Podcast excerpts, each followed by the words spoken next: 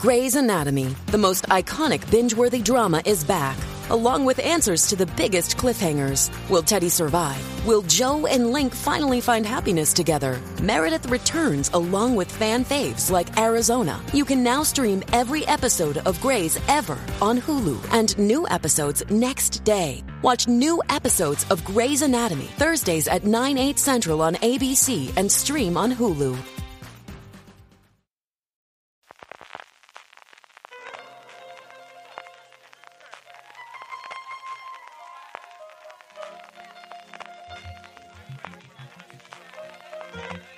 Estás escuchando Fuera de Series con CJ Navas. Líderes rebeldes tiránicos, muertes agonizantes y reencuentros familiares. Todo esto y mucho más nos han traído los episodios del 4 a 6 de la primera temporada de The Last of Us, que una vez más analizamos en review de fuera de series entre un servidor, CJ Navas, Juan Francisco Bellón. Juan Francisco, ¿cómo estamos? Muy buenas, pues eh, de momento contento con lo visto, bien y con ganas de, de comentar un poquito. Y también Jorge Navas, como siempre. Jorge, ¿cómo estás? ¿Qué tal? Muy bien. Pues aquí estoy a medias intentando poner en Twitter que estamos en directo. Así que igual, si oís clic, clic, clic, clic, estoy yo que estoy escribiendo aquí ahora mismo. Perdón. No te preocupes que lo he puesto yo antes y ya está. Vamos a comentar, como os digo, los episodios 4 a 6 con spoilers. Así que todos aquellos que no habéis visto, ¿por qué no lo habéis hecho primero de todos? Es la gran duda a estas alturas, que además el 5 no lo pusieron muy fácil, que nos lo estrenaron bueno, dos días antes. Es la única noticia que tenemos. Salvo que seas el creador de Élite, que vamos, que se ha cubierto de gloria en... ¿Quién? ¿Qué necesidad hay de hacer eso? ¿Qué necesidad tiene? No, no puedo entender. ¿Envidia? Yo, yo, no le veo otra cosa más que la envidia, porque si no, no lo entiendo. Estábamos hablando de un tuit en el que ponía directa, que, que, se estaba durmiendo, ¿no? O que se estaba totalmente aburrido, no sé exactamente cómo se dio la cosa. No, no, peor, peor. Es que encima se buscaba. Eh, lo de lo, le le, le, el de Last of Us es por la gente que seguís, eh, a, a, que la aguantáis. Es decir, encima como bastante retranca, no en plan diciendo que me, me aburro. Bueno, si me, si me, me aburro, no me está gustando, pues oye, sin problema. O sea, que, que, que para aquí, para el, para para, para, para gustos colores. Pero esa retranca. Yo voy a decir algo que, que yo no he dicho nunca en los podcasts es se vende como el creador de Elite, pero él no fue el creador de Elite. O sea, los creadores de Elite fueron Darío Madrona y Carlos Montero. Darío, yo no sé exactamente cómo salió de allí, porque no se ha vuelto a hacer, y las últimas dos temporadas se han venido siempre, que son los dos co-creadores, por un lado Carlos Montero, con el que yo he compartido mes y mantel, porque tuvimos a Elite en su momento en, Fundación Telefónica, cuando hicimos el directo, igual que Darío, son dos tíos encantadores, y este buen señor, la verdad es que no lo conozco, y es una cosa que me parece rarísima, pero no es la única que hay. Hay un movidón en Hollywood de tres pares de narices, y sí, eso no tiene nada que ver con The Last of Us, pero es un poquito de salseo, porque el representante o amigo íntimo de Kevin Costner puso a parir una serie que estaba haciendo Taylor Sheridan, que no recuerdo ahora mismo si era Tulsa King, la serie de Stallone, creo que era. Con lo cual parece que las negociaciones para la última temporada si ya están todavía más, si ya estaban enconadas después del tuit este que luego han retirado, que es lo mejor que puedes hacer, ponerlo y luego quitarlo para que quede constancia de que metiste la pata y que te estás tirando para atrás. Mm, está la cosa muy, muy entretenida por allí también. Así que esto es lo que hay. ¿Qué ganas, ¿Qué ganas tiene la gente de tirar mierda? Es que no lo entiendo. En concreto, es el título de Last of Us se refiere a los que aguantéis viéndola. O sea, es una cosa. Y bueno, que, y que pasa es que este hombre, además, es que si buscas un poquito en internet, lo que encuentras es que ha tenido ciertos problemas con, con la policía.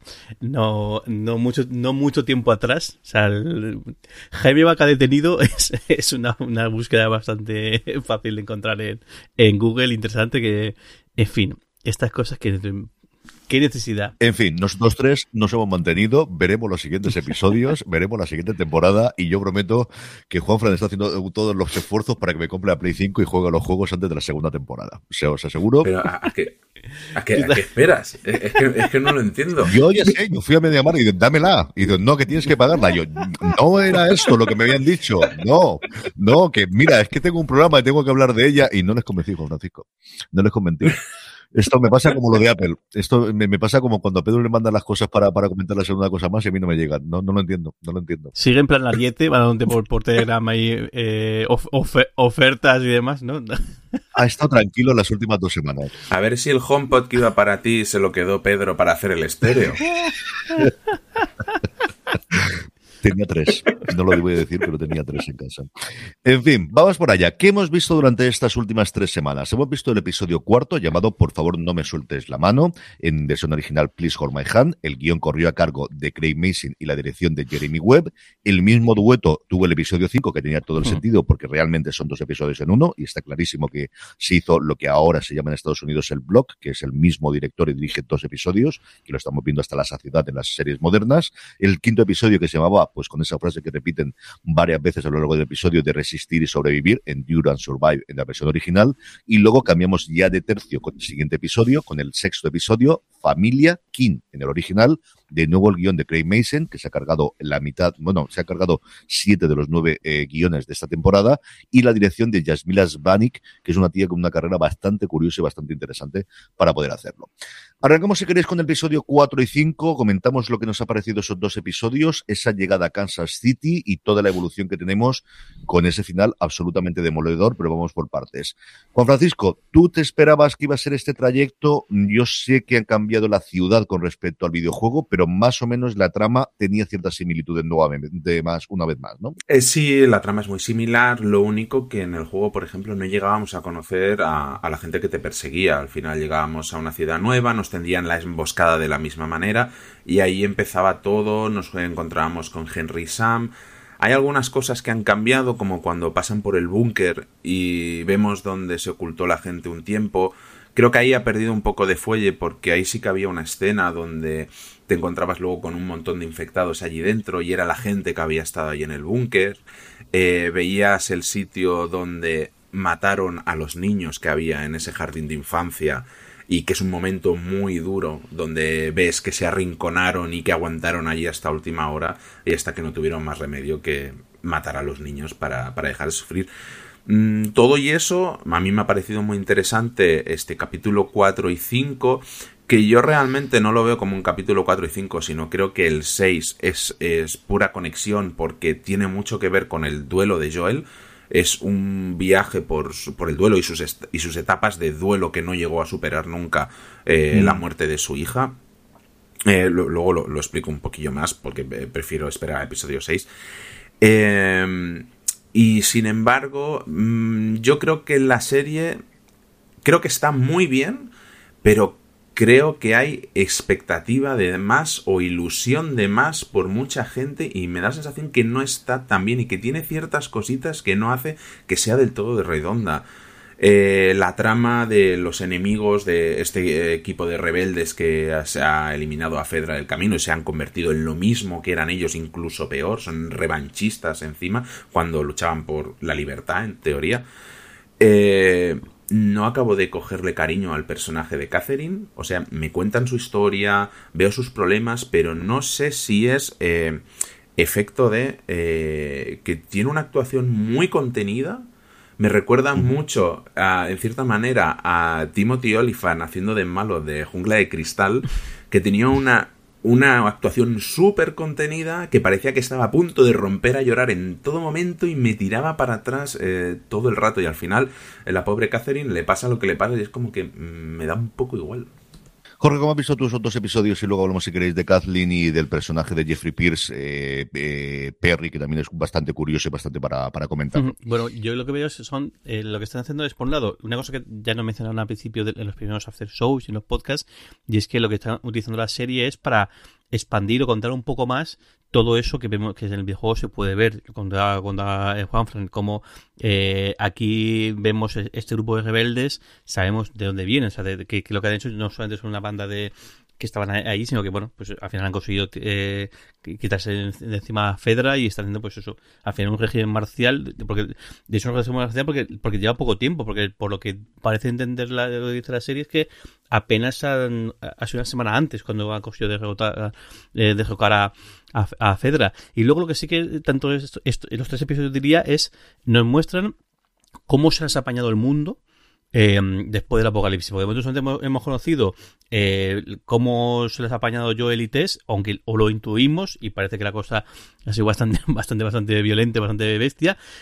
Ah, vemos algún algo de, de de cómo Elisa está también, eh, ha nacido y ha crecido aquí. Y aquí estamos viendo como hay grupos, pues eso, que se han dedicado a, a, combatir a Fedra en este caso y, y revolucionar. Y luego más adelante vemos grupos que han hecho todo lo contrario. El, como algunos hacen una vertiente mucho más cafre, podemos decir, mucho más eh, violenta, mucho más... Porque, de hecho, Fedra en sí ya, de por sí su manera de, operar es bastante bestia. Luego vemos dos ermitaños que han decidido apartarse del mundo porque ya están apartados del, del, mundo por lo general y luego un grupo que ha decidido pues tomárselo con el pues es un, aspecto mucho más colectivo, mucho más eh, grupal y han conseguido pues momentos un poco dulces como también pasa con en el búnker. El búnker que vemos es también aunque ha terminado, pero parece que durante un tiempo pues sí que hubo, un conato de vida eh, feliz o de vida comunal que luego acabó eh, mal.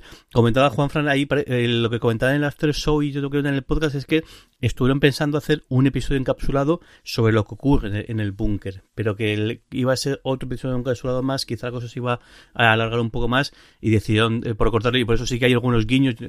los que hay jugado el videojuego, creo que el, la hoja esa que está pegada a la pared de los protectores, no sé qué, creo que eso en el videojuego sí que tiene bastante miga porque cuentan toda la historia y bastante chula y bueno, por, sí quedó en esos detalles en lugar de en el episodio encapsulado. A mí me gustó por eso, creo que, que él sigue eh, ahondando la relación entre, entre él y, y, Joel, y aquí además vemos varios momentos muy, muy, muy, que tienen pinta de ser muy importantes, y sobre todo eso, el, el, ver cómo se apaña el mundo, cómo cada uno tira por un, de, de una manera, y todo cabe en, esta manera y, y, creo que todas estas que nos cuentan son entendibles tanto los que se dice, dedican deciden ser ermitaños a los que deciden actuar conjuntamente.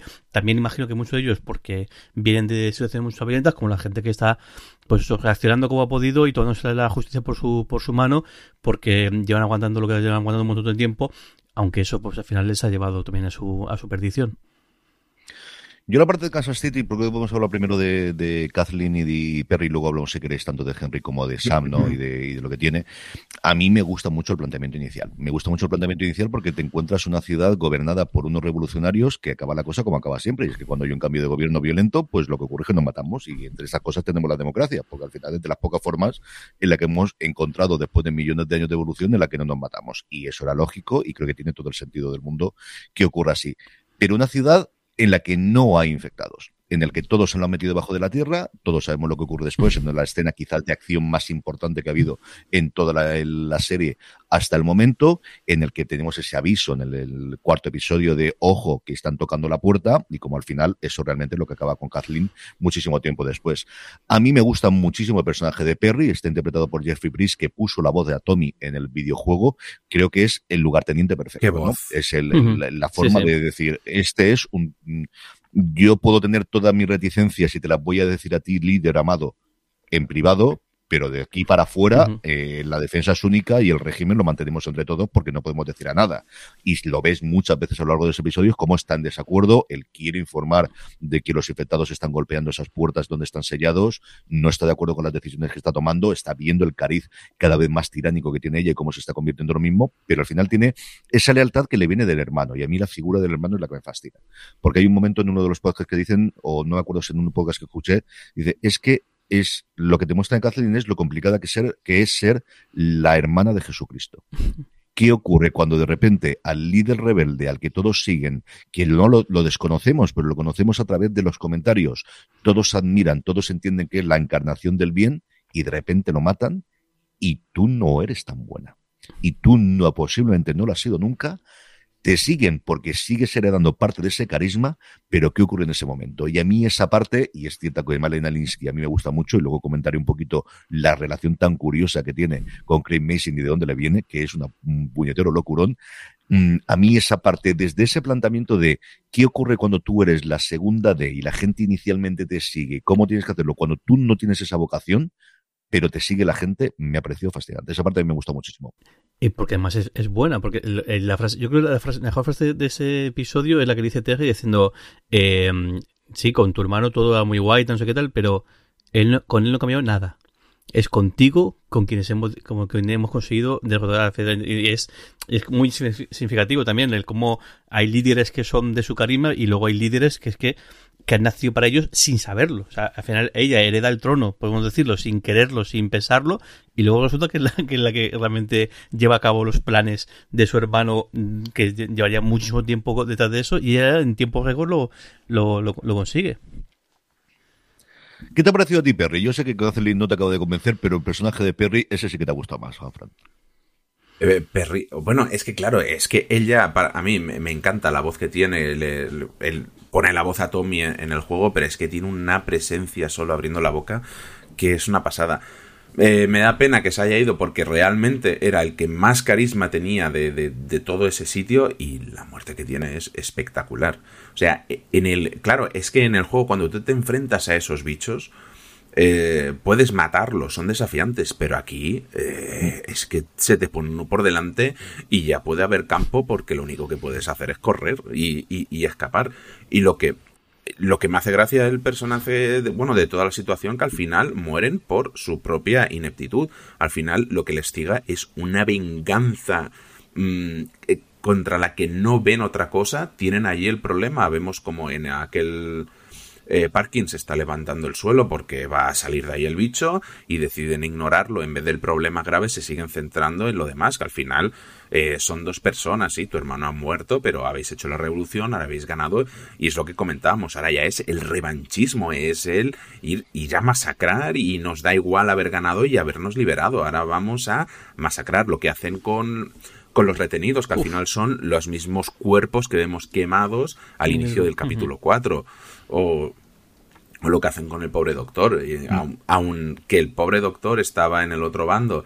Y claro, al oír las versiones de la gente, es que claro, uno sí se identifica más con los que mueren porque es bueno, es que he tenido que vender, he tenido que dar información porque he tenido que sobrevivir.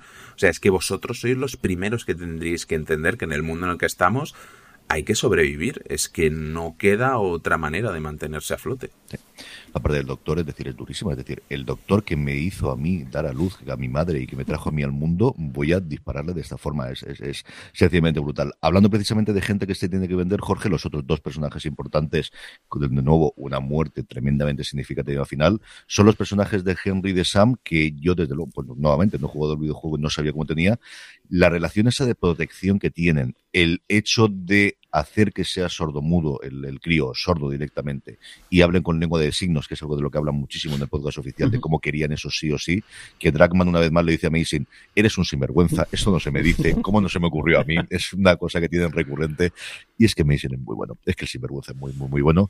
A mí me ha gustado muchísimo, y mira que lo esperaba, y mira que sabía que no iba a acabar bien, no sabía por dónde, pero ese momento final con la pistola, que además están viendo de si ya ha acabado todo, ya han cavado su propia tumba literalmente, bien dicho literalmente, o sea, han excavado su propia tumba toda esta gente. ¿Por qué quedan todavía 5 o 7 minutos del episodio? ¿Qué pasa aquí? ¿Qué está pasando exactamente? Joder cómo está el final. es, muy bestia. ¿eh? Está muy bien porque ves, la relación es como un espejo de, la relación entre Joel y, él. Y lo que pasa es que la diferencia es que aquí eh, hay, igual hay una relación de dependencia, porque al final la vida de uno depende del, otro. Y el, otro, el otro, su rol es proteger. De hecho, yo creo que al final eh, Henry al final se acaba suicidando por eso, porque decir, su rol en esta vida es proteger a, Sam. Es así, ¿no? Sam es el crío. Sí, es proteger a Sam y en el momento que falla, porque eh, no ha conseguido eh, protegerle, pues su vida deja de sentido y se acaba suicidando, que bueno, que es un poco lo que parece que, también tiene, que, que, que, Joel ha nacido para proteger y también ha fallado y lo que pasa es que su vida va a remolque desde que murió Sara. Y también lo que vimos en el tercer episodio, el momento que un, el, el, personaje de Bill ya no tiene que proteger a, a, su, a, su, a su querido porque va porque a veces pues su vida también deja de tener sentido y va y, y aquí también Eli la primera vez que vemos imágenes de la pérdida de inocencia de Eli vuelve, o sea, el momento que Ellie vuelve a tener momentos de complicidad, de alegría, la, frase que mencionan eh, Henry y yo, el de hace mucho tiempo que no les veía sonreír, que no le veía sonreír, el cómo ese momento de, de, felicidad y de, paz, un poco parecido a lo que pasó en el propio búnker. El momento de búnker son felices, son, tienen el primer momento de paz. Yo diría más que de felicidad, más de paz, es decir, porque incluso Henry le dice, ¿y si pasamos aquí una noche, que estamos seguros? Y Joel como que baja un poco la guardia y dice, pues sí, estamos seguros y, por fin tenemos un, un ratio de, de, paz después de todo lo que le está pasando en, en, en, este, en ese tiempo. Y luego, pues al final, un guantazo de realidad y, y, y, y, lo que hace sobre todo, eso, en el caso de Ellie, perder la inocencia, el cómo ella inocentemente cree que con su sangre va a curarle y está convencida de ello y, incluso se, queda dormida pensando que, que no, no, hace falta y fíjate, luego con, lo que se encuentra. Muy bestia, muy, muy bueno. Y luego como el detalle de cómo ella acaba la tumba, que tiene mucho, mucho eh, significado. Yo creo que, creo que es el primer personaje, el que, mira que han fallecido personajes, pero el primero que tiene una muerte digna, tiene una, sepultura, son, son Henry y Sam, y como ella, pues en el momento que acaba, no da tiempo al duelo, ni siquiera decir, venga, adelante que tenemos que seguir, porque como que ella, esa etapa de su vida o esa, esa, inocencia que tenía hasta ahora está completamente bajada del mapa. Yo lo veo, o sea, por un lado veo comentarios de la gente que se queja un poco de estas historias secundarias que apartan un poco de, de lo que es la historia principal de Joel y Ellie, pero que realmente estas historias secundarias son ejemplos de personas que se han relacionado en este mundo en el que todo se ha ido a la mierda y que es lo que eh, va a afectar a la relación luego de, de, de, Joel y de, y de Ellie. Eh, en, el caso de Billy Frank, que lo vimos en el tercer episodio, vemos un ejemplo de alguien que ha perdido esa coraza como la que lleva Joel para protegerse a sí mismo. Eh, y lo que ha sido pasar al final una vida junto a otra persona y en el y en el lado de Henry y Sam lo que vemos es alguien que lo pierde absolutamente todo. Y realmente de estos dos episodios, lo realmente importante para la trama y que afecta a Joel es esa parte final. Es el ejemplo de, de alguien que antepone la vida de esa persona a la que protege a todo lo demás, no importa nada más. Y, y eso es lo que hace recordar a, a Joel lo que le pasó con su hija y lo que le podría volver a pasar con Ellie si baja esa coraza protectora. Em, luego, claro, en el episodio, lo que decía antes de estar en esa etapa de duelo, es lo que acabamos viendo con el momento de depresión, cuando habla con su hermano y lo suelta todo porque ya no puede aguantarse más. La consecuencia de la muerte de Sam y de Henry es eh, esos ataques de, de pánico, de ansiedad, y, de ver que, que, no puede, que no puede volver a pasar otra vez por lo mismo. Y luego un detalle que me tiene enamorado, la, la capacidad narrativa que tienen muchas veces, ese momento en el que él, le pinta el antifaz a, a, Sam, le dice que es un superhéroe, pero eh, la serie te dice que el superhéroe es él. Él asoma la cabeza por una ventana y es simplemente un reflejo de, de, de, un cartel que hay delante que lo que hace es pintarle a Henry el antifaz a él. E, esa capacidad narrativa me, me, tiene, que es sencillez al final, que muchas veces es lo que dicen de Spielberg, que es que sabe hacer cosas muy sencillas que parecen muy fáciles y aquí parece muy fácil y es magistral. Es que hay gente muy buena haciendo esta serie. Sencillamente lo hacen en el guion y también en la dirección. Y es lo que tiene. A mí, por hablar un poquito de, Henry Sam, me fascina la relación que tienen los dos. Me fascina el, el, desde el principio al final. Y, y esa conversación de Henry decir, si yo soy malo porque vendí a mi líder pero es que mm, tenía que elegir entre él y mi hermano y son decisiones absolutamente imposibles, muy de, de, de, eso, de decisiones clásicas desde el Salmón para acá y eso es lo que decidí, por eso soy el hombre más buscado de todo Kansas City, porque quise salvar a mi hermano de que no falleciese. Y es que es durísimo. Y es el momento en la pistola de decir, es que nunca he matado a nadie, es que nunca he disparado a nadie, es que puedo tener toda esta pinta de duro que tengo que hacérmela delante de mi hermano, pero yo no he nacido para esto ni he servido para esto. Lo único que hice fue informar. A mí me parece de verdad eh, alucinante ese y, me tocó muchísimo al fondo. Y mira que me lo veía venir. Y mira que en cuanto tiene el primer momento del zarpazo, me lo veo venir de aquí no queda ninguno de los dos vivos. No sé cómo va a acabar la cosa, pero ninguno de los dos y cuando dispara es que la cara que él pone, luego hablaremos de momentos que nos hayan gustado los episodios, pero la cara de realización de he tenido que matar a mi hermano para salvar a estas dos personas a las que he conocido hace tres días, porque creo que es mejor salvarlas a ellas que a mi hermano que ya está condenado y ahora qué sentido me queda la vida, ¡pum! Y a tomar por saco. Es brutal, sencillamente brutal.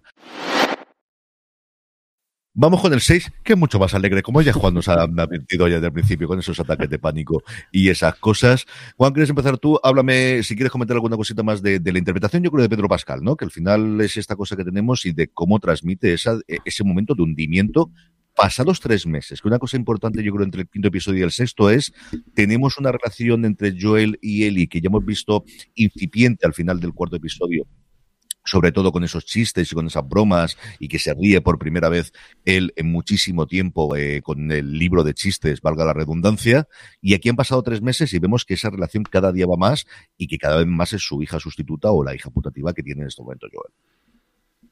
Claro, al final es que es imposible, vas con otra persona al lado, es como no dicen que hacen, hacen falta 21 días para, eh, para cogerle cariño a alguien, para enamorarte, para acostumbrarte a algo. Al final, la, a base de fuerza, de no hay más remedio, es imposible que no le acabes cogiendo cariño a la persona que tienes al lado. Eh, yo creo que el, mejor momento es, por supuesto, la parte final eh, después de que él haya caído destrozado, de que le haya explicado todo a su hermano, cómo se siente, de estar muy vulnerable, de encontrarse con y de darse cuenta de, de que les ha escuchado, que se ha enterado de todo y de decirle tú de qué vas, Dice, yo pensaba que tú y yo nos queríamos, eh, que, que eh, tú eres que a mí quien me hace sentir seguro. Digo, no quiero que el que conozca mejor el terreno, el que sea más ágil y más joven me acompañe. Dice, yo quiero ir contigo, es que me, me dan igual los demás. ¿Ves? El momento de, de, catarsis para Joel y de superación de, de todo ese duelo que lleva y de volver a abrirse. Eh, cuando le dice, tú no sabes qué es perder, y, que yo no sé lo que es la pérdida, dice, a mí todo el mundo que he conocido o ha muerto o me ha dejado tirada. Dice, todos menos tú. Dice, tú eres el único que ha aguantado. Dice, no quiero a nadie más. Y al final, aunque tengamos ese momento de mm, me da igual, yo sigo en las mías, sobrevivir es lo importante, yo no soy lo adecuado, Joel se va a dormir y como todas las personas del mundo, uno cuando reflexiona le da vueltas a la cabeza es en la cama. Y en la cama es ese momento de mm, transformación y de ahora soy otro Joel, ahora soy tu protector. Y voy contigo hasta, al final, a donde haga falta. Voy a decir a la muerte, pero igual alguien se piensa que es un spoiler, pero no, no, no lo es.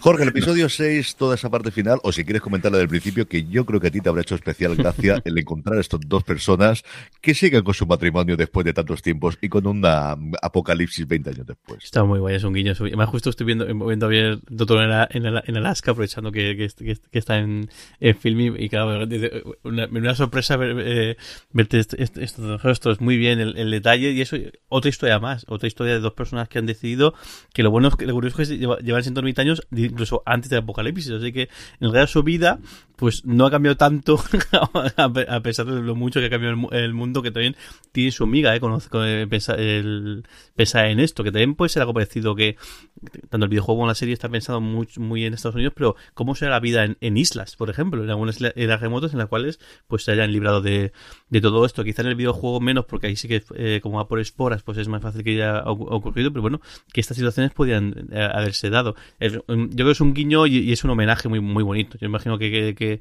que, no, que al final Doctor Alaska dejó un pozo muy, muy fuerte en, lo que es contar historias y no me extrañaría que, que sea un, gran fan y de ahí está, este, este guiño.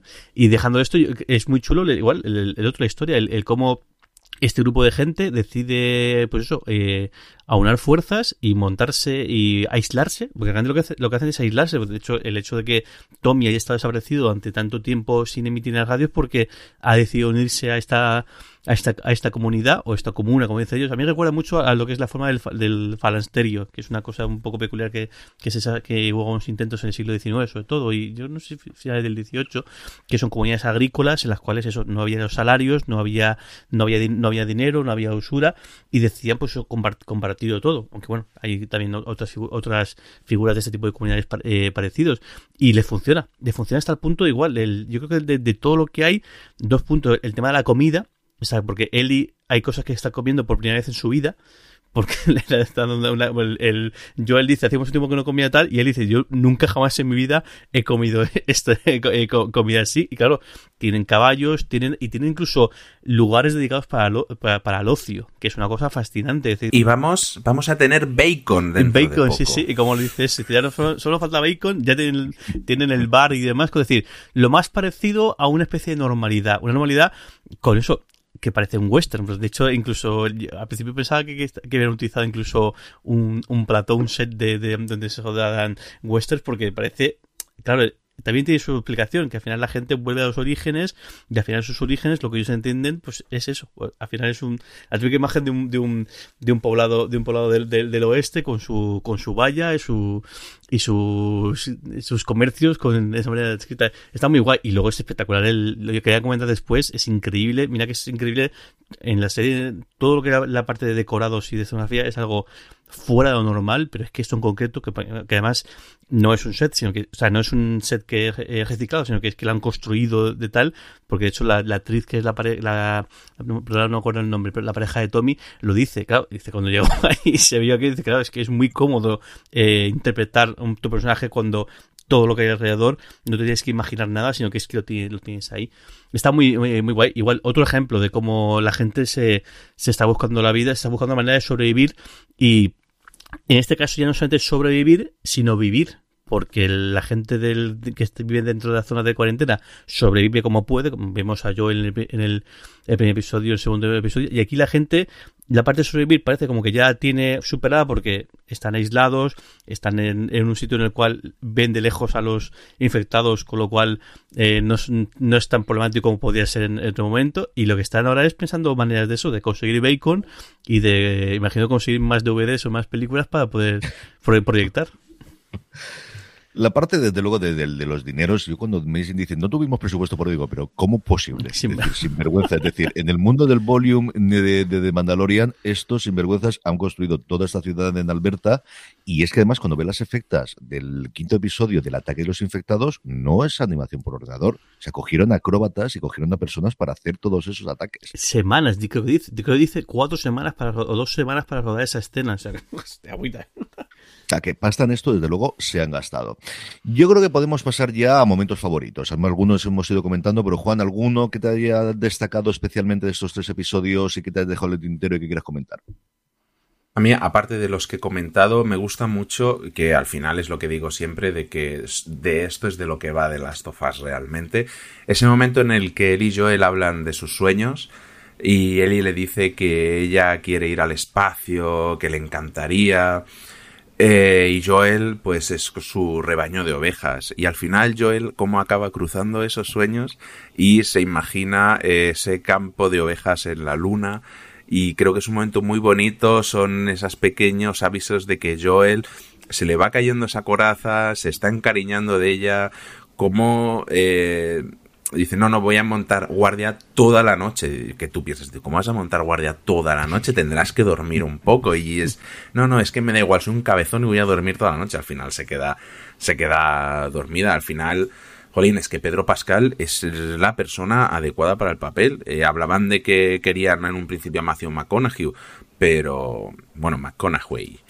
Eh, y y no sé, es que no, no veo a nadie mejor y al final Pedro Pascal es que es el mejor babysitter de, de Last of Us y de la galaxia, es que no, no, hay otra. El 1 de marzo está ahí al lado, el 1 de marzo está ahí al lado. Y qué, qué chulo como, como, lo explica él, y dice, es que toda mi vida he, tenido, o sea, como que he mirado más arriba que al frente, que es un comentario que es muy común en películas y series y la vida real de gente que está en cárceles. Su horizonte en, en, en al, al, al ras tiene un tope. O sea, que es el, el muro del, de la cárcel o en este caso de, la zona cuarentena. Y como, como para allá la esperanza está arriba, no al frente. Es muy chulo esa, esa imagen, esa alegoría que, que hacen.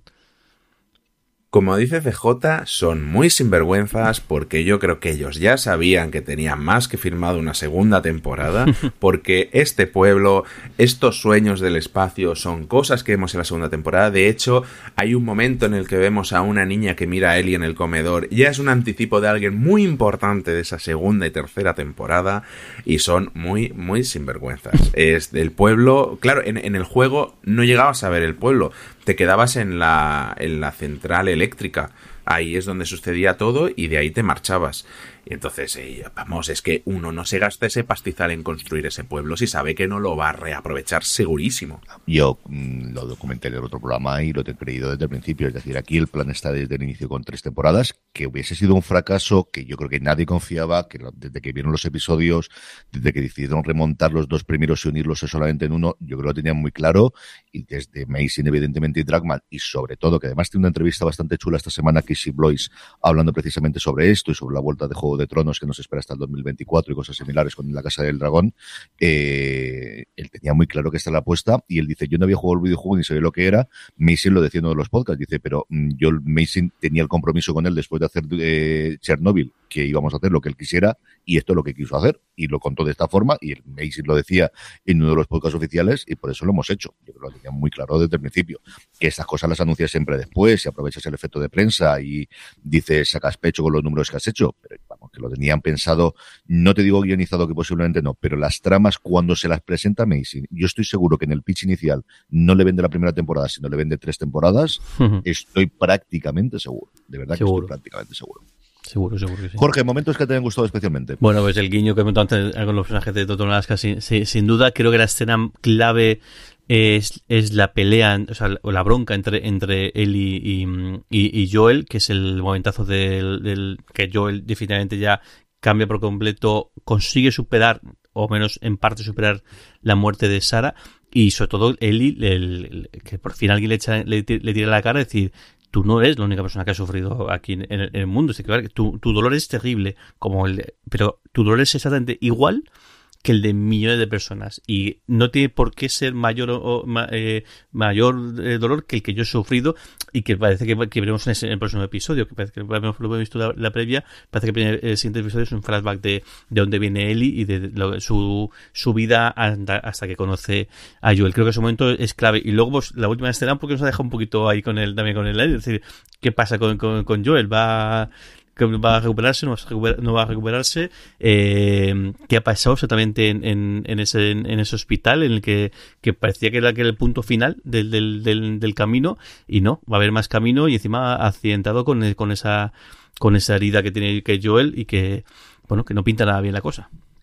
Luego hablaremos, como siempre, pondremos el avance del séptimo episodio, porque además a, Juan le quiero preguntar, porque sé más o menos por dónde va, y esto es una expansión del videojuego, si no estoy equivocado, que nos cuente esa parte de esa relación que nos presenta con, con Eli. A mí, alguno lo he seguido comentando a lo largo del episodio, me fascina la parte del búnker abajo cuando juegan los críos. O sea, el, cómo tienen eso y la escena de allí y de la, la, la, portería de fútbol. O sea, la portería de fútbol de no tenemos porterías, pero tenemos un muro y podemos dibujar una portería y con esto dibujamos y vemos las pinturas y bueno demás. Esa es una escena que me, que me fascinó, me gustó muchísimo, ¿no? Y, y el cómo sonríen. O sea, es el primer momento en muchísimo tiempo en el que vemos relajados a los personajes.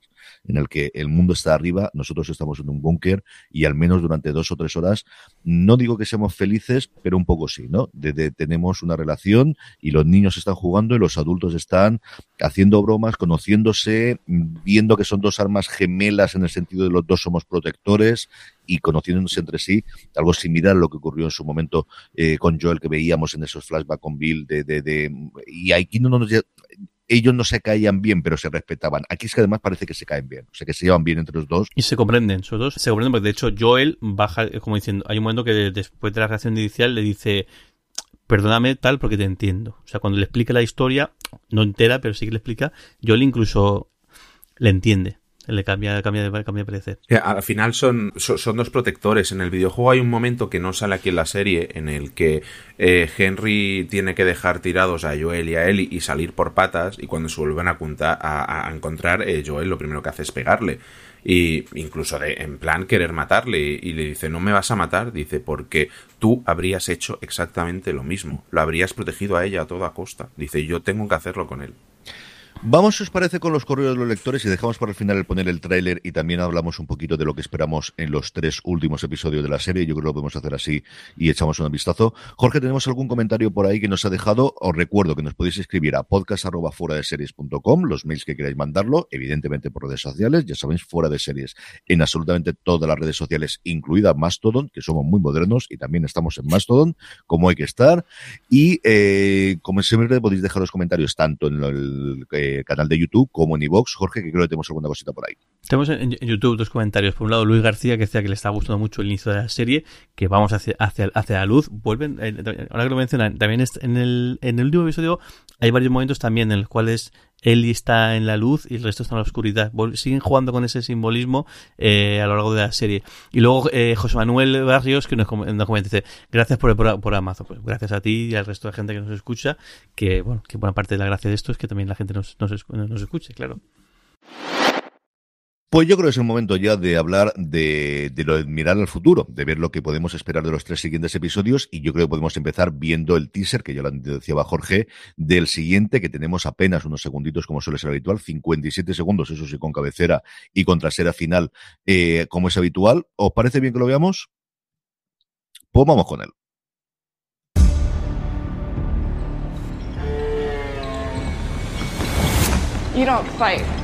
Your friend fights. She's not here anymore. You follow the rules, you become an officer. We're the only thing holding this all together. Riley, where have you been? I will tell you everything. You have to come with me for a few hours. You trust me, right? Open your eyes. Tonight, I'm going to show you the four wonders of the mall. If you come back, we could be running things. We're like the future. You're a firefly? Yes. Ellie, put it down. None of this shit was even about me. Ellie! Get ready to run.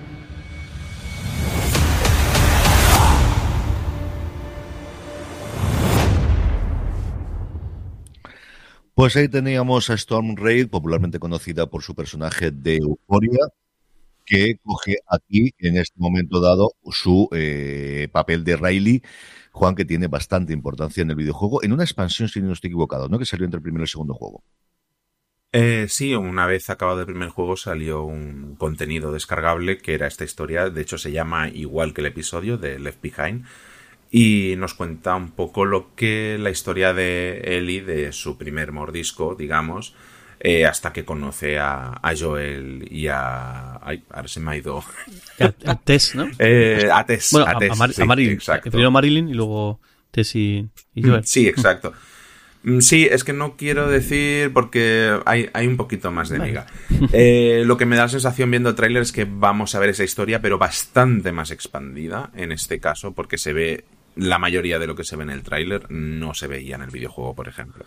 Aquí deciros que la dirección corre juego de Liza Johnson y el guion es de Neil Druckmann. Es el segundo guion. Druckmann hizo en su momento el del segundo episodio, el de, perdónme, el del primer episodio conjuntamente con Mason hace el del último, el del noveno, conjuntamente con Mason, pero el único que ha escrito por su parte ha sido este séptimo, nuevamente porque se basa en este contenido descargable a partir de aquí. Jorge, ¿qué te ha parecido el teaser? Y luego hablamos de qué esperamos de los próximos tres episodios. Bien, eso, vemos un flashback, al menos parece, parece que el episodio va a ser este flashback, que nos va a contar un poquito la, la, historia de Ellie, y imagino que también, porque lo que porque para octavo y noveno episodio necesitaremos saber qué, qué ocurrió con Eli para que nos expliquen o para entender un poco lo que van a ocurrir en esos eh, últimos episodios, que bueno, que no sé cómo, cómo, cómo, cómo acabará, si, cómo acabará, cómo acabará para, para Joel, si finalmente llegarán a su, a su destino y, y demás, pero bueno, con ganas, con ganas de verlo. Tiene pinta de que se. De, no, no, ser, no ser un episodio encapsulado como, como tal, porque no es una historia paralela, sino que es una historia que, eh, que va a ser pues, eh, piedra fundamental en, en, para entender toda la historia. Juan, ¿qué esperas de los siguientes tres episodios? Bueno, en el, en el próximo lo, lo, tenemos claro y los otros dos, eh, yo tengo un poco un temor con el episodio 8 y es que vuelva a pasar algo muy parecido a lo que hemos visto con Catherine, que no dé tiempo a desarrollar bien un personaje mmm, para acabar de entender motivaciones y otro tipo de cosas. Y claro, en el último, pues el final. Es que no puedo decir nada. Yo lo que espero es ver los tres episodios con los efectos especiales terminados, porque lo que nos pasaron a prensa, que yo ya los puedo ver todos, teníamos dos o tres escenas que os comentaré en el próximo momento. En el que la pantalla verde se ve muy bonita y la imaginación fomentan, fomentan la imaginación muchísimo. Aquí hay un monstruo. aquí, hay dragones, ¿no? Como decían los antiguos mapas, eh, exactamente igual, pero tengo unas ganas locas de ver los tres episodios y no digo nada más. Por cierto, que, sí, que lo más seguro es que el último episodio también se adelante, ¿no? Igual que pasó con, con, el, con el cuarto, ¿no? Porque coincide con la, la noche de los Oscars. Coincide el domingo, en, no con la Super Bowl, sino con la noche de los Oscars, que no tendrá tanta audiencia como, lo, como, la, como, la, Super Bowl. Pues tiene pero, a día de hoy como una quinta parte, pero vamos. Sí, pero, pero aún así tiene su importancia y su trascendencia y no me, no me extrañaría ¿no? que, que, que, lo, que lo movieran de, de día si les funcionó bien el movimiento con la Super Bowl, que todo lo que se conoció, que no fueron datos oficiales suyos, pero sí de mediciones indirectas, parece apuntar a que sí, yo no lo descartaría desde luego. Yo no lo descartaría para nada, que lo interesante. Y es cierto que HBO lleva desde hace mucho tiempo intentando poner otra cabeza de puente en otro día. Lo intentó con los lunes y a lo mejor aquí siendo un sábado o siendo un viernes, recordemos que el sábado es un erial en Estados Unidos, uh -huh. igual que lo que es en España, Jorge, yo lo repasamos es todas las semanas en fuera de series es el día de la tele y el día de la gente que, que la gente va al cine, sobre, sobre todo. Y eso es curiosísimo, porque en los años 50 y 60 en Estados Unidos era el día de mayor audiencia, era el sábado y el que más se veía, y con el paso del tiempo y con el fomentar el que la gente vaya al cine el primer fin de semana, el día gordo siempre ha sido los jueves del poner los trailers, el viernes iba menos, y el sábado que la gente salía a cenar, a irse de fiestas y ir al cine, es cuando no hay, y es exactamente lo mismo que ocurre aquí en España.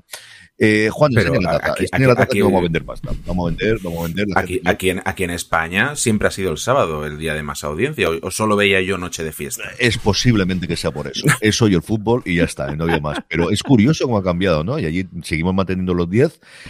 Aquellos que nos estén viendo en directo y por el por vídeo, Juan Fran está enseñando ahora mismo la, la taza que tenemos disponible en la tienda fuera de serie, ya sabéis, fuera de series.com barra tienda, la tienda para grandes fans de las series de televisión.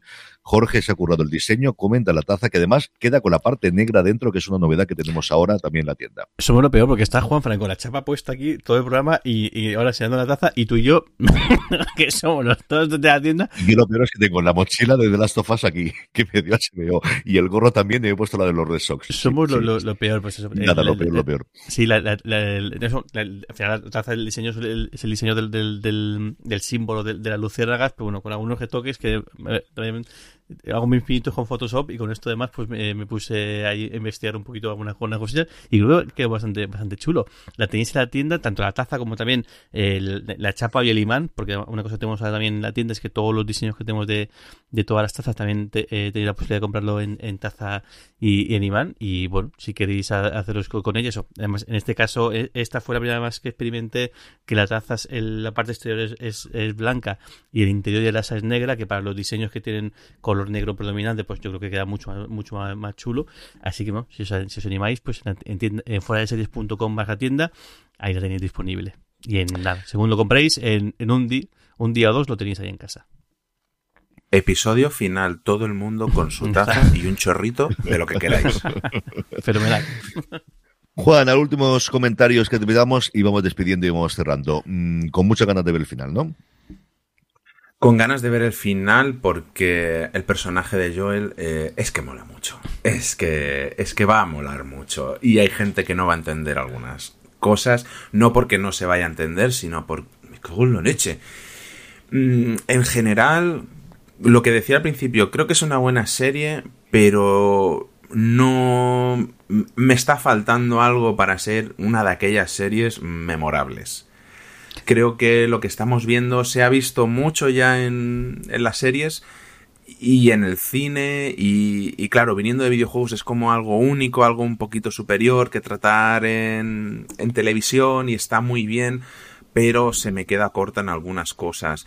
Eh, incluso en montaje hay momentos de cortes en peleas que no acabo de entender muy bien. Mm, Se resuelve de alguna manera muy rápida, sucia. Mm, No, no me acaba de gustar.